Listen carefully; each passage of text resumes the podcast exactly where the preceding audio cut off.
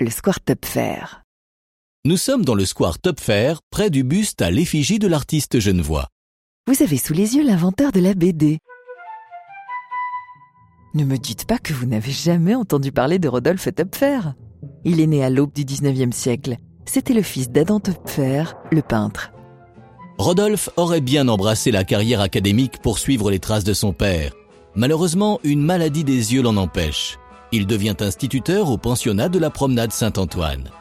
Il prend plaisir à emmener ses élèves en course d'école, en excursion.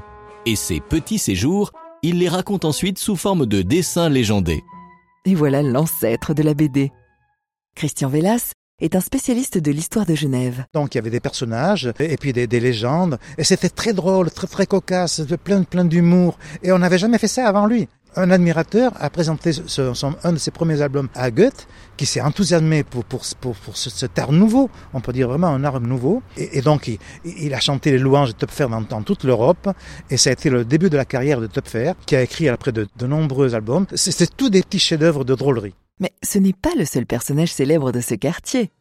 Un siècle après Töpfer, c'est Ernest Ansermet qui s'installe rue Belot, à deux pas d'ici, au numéro 11 un professeur de mathématiques et mélomane, un grand chef d'orchestre découvert par Diaghilev qui lui confiera la direction de ses fameux ballets russes.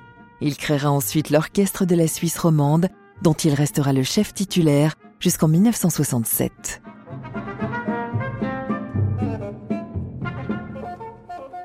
C'était aussi un grand ami de Stravinsky.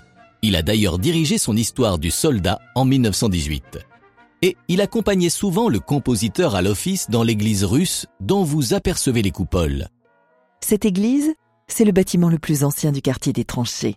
Une idée de James Fazy qui avait décidé de donner à chaque confession religieuse une parcelle pour ériger son lieu de culte. Christian Vélas. Elle avait été construite grâce aux dons des, des plus pauvres et des plus puissants. Alexandre II, l'empereur Alexandre II, avait envoyé 3000 roubles par exemple. C'est aussi dans cette église que sera baptisée Sophie Dostoïevski, la fille du romancier russe, qui a écrit L'Idiot, en partie à Genève. On rencontre de grands artistes à chaque coin de rue dans ce quartier.